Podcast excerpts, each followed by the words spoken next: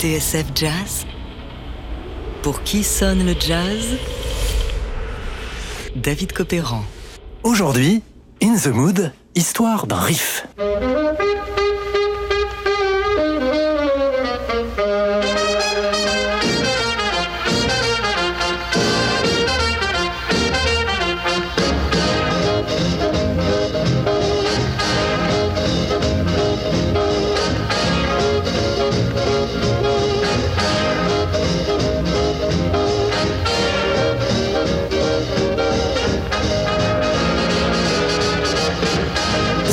Morceaux les plus connus de tous les temps, avec son swing ravageur et son riff de sax imparable. Un tube qui nous ramène instantanément dans les années 40, l'ère des big bands, ses dancings, ses GIs et la libération. Paris, Paris outragé, Paris brisé, Paris martyrisé, mais Paris libéré. Mais au fait, quelle est l'histoire d'In the Mood et qui l'a écrit? Eh bien pour le savoir, revenons un peu en arrière.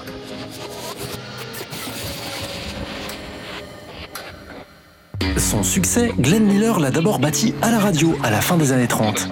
Sponsorisé par une grande marque de cigarettes, le tromboniste sillonne les bals et salons d'hôtel d'un bout à l'autre des États-Unis. Vous ne trouvez pas ça très sérieux, sans doute? De parcourir tout un pays avec un orchestre.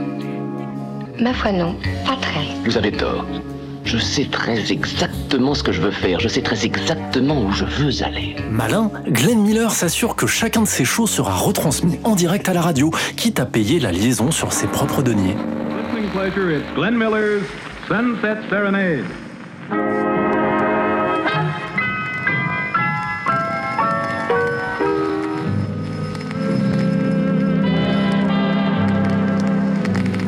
National Broadcasting Company invites you to listen to 60 minutes of Glenn Miller's music. And here now is the head man himself, Glenn Miller. Thank you, Don. Hello, everybody. We're all set and ready with a full hour of music designed for your listening pleasure and coming from Steel Pier in Atlantic City. Voilà comment son orchestre devient de plus en plus populaire. Chaque soir, Glenn Miller en profite pour tester ses arrangements.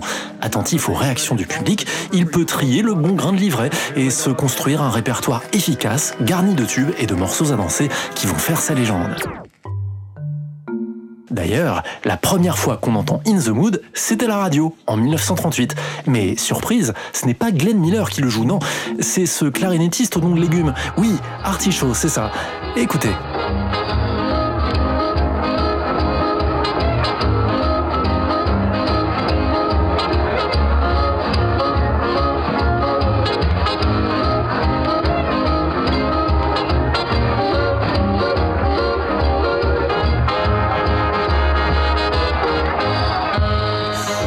Swing tranquillement, il y a un bon petit groove, mais vous avez pas l'impression qu'on se traîne un petit peu?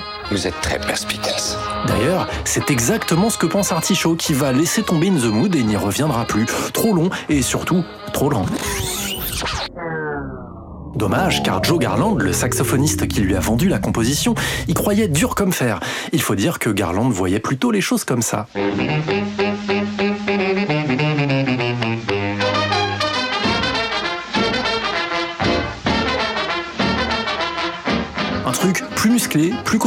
Un peu plus rhythm blues aussi. En gros, ce qui fait la différence entre un orchestre blanc, celui d'Artichaut, et un orchestre noir, celui d'Edgar Hayes. C'est lui qui enregistre In the Mood pour la première fois la même année, en 1938.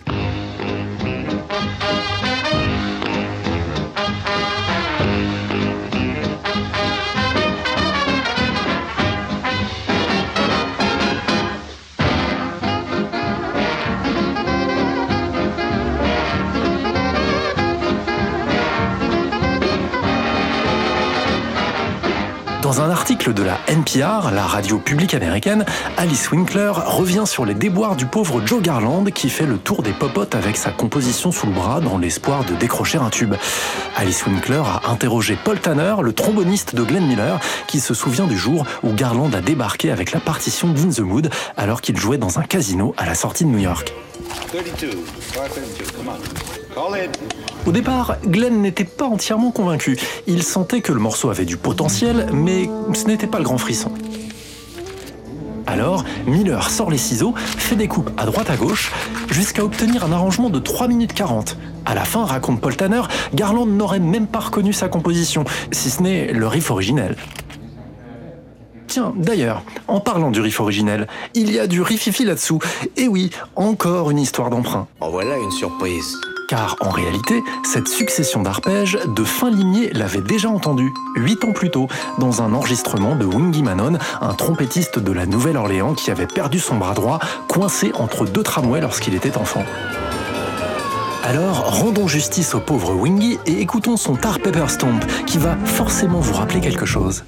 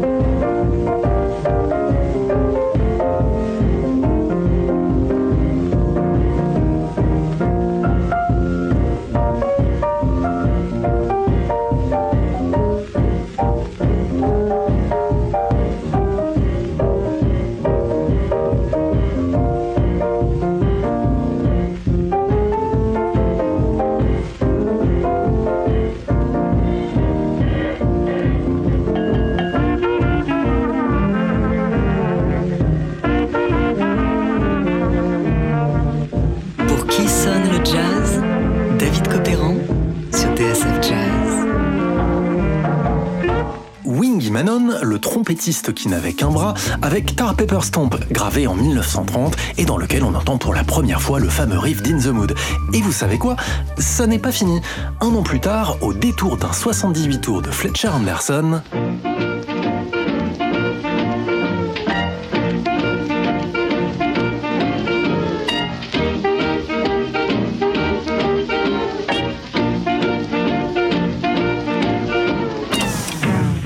oui, ça commence à se voir, non? Le morceau s'appelle Hot and Anxious. C'est Horace Anderson, le frère de Fletcher, qui a écrit le morceau. Impossible de savoir s'il connaissait la chanson de Wingy Manon ou s'il l'avait déjà rencontrée. Ce qui est sûr, c'est qu'il s'agit bien du même motif. Et à partir de là, c'est l'escalade. Car en 1932, c'est au tour de Don Redman et son orchestre de reprendre Hot and Anxious.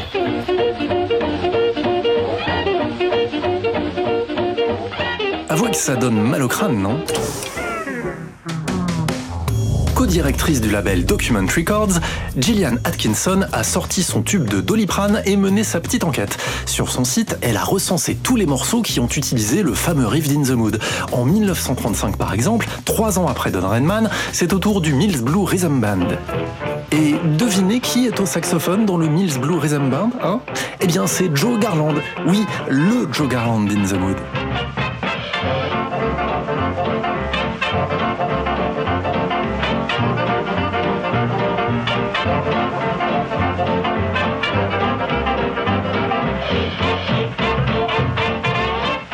Ce morceau intitulé There's Rhythm in Harlem, eh bien c'est aussi Joe Garland qui l'a composé. Mon Dieu, mais c'est bien sûr. Alors, d'où lui est venue l'inspiration? Eh bien, difficile à dire. Notons tout de même qu'à l'époque, au milieu des années 30, il arrivait à Joe Garland de travailler pour l'orchestre de Don Redman. Vous suivez? D'accord, jusque-là, je vous suis. Mais au fait, notre trompettiste manchot de tout à l'heure, il ne faudrait pas l'oublier.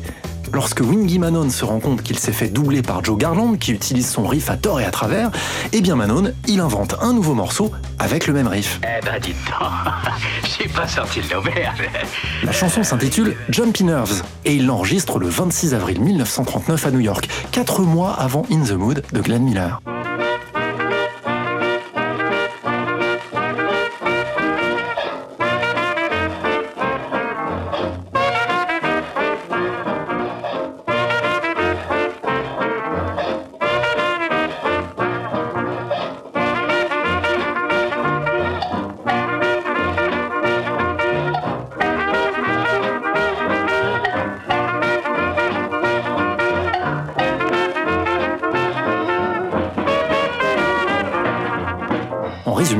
Ce riff, c'est un peu l'histoire de l'arroseur arrosé, enfin, du plagier qui finit par plagier son plagieur. Or, quand Manon écrit Jumpy Nerves en 1939, In the Mood a déjà été déposé un an avant par Joe Garland. Ainsi, Glenn Miller a le champ libre pour enregistrer le morceau et en faire le tube absolu des années 40. Wingy Manon, le trompettiste qui n'avait qu'un bras, n'a plus qu'à manger son chapeau. Look, I have to run along now. We're playing an engagement Lido Terrace downstairs, and I don't want to be late. So long. If you want anything, just call on the phone and charge it. Goodbye. Goodbye. Uh, uh, I'll, I'll see you later. Goodbye.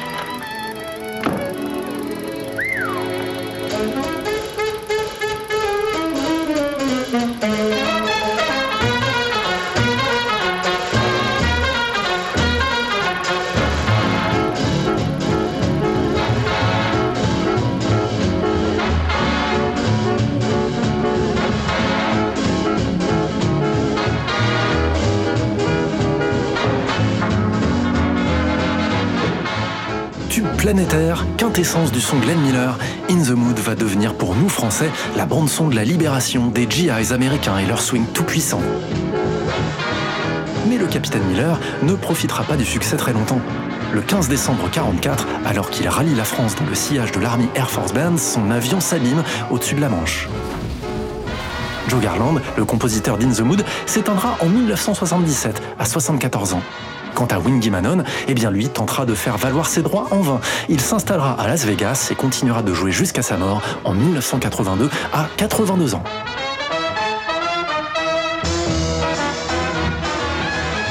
Ainsi se termine notre histoire. Aujourd'hui encore, les danseurs de l'indie hop du monde entier s'envoient en l'air sur le riff d'In the Mood, sans se douter un seul instant qu'il fut inventé par un trompettiste manchot de la Nouvelle-Orléans qui aurait dû y réfléchir à deux fois avant de courir après son tramway. Ah, euh, au fait, juste une dernière chose. Wingy Manon, ce riff, il l'aurait pas déjà entendu quelque part?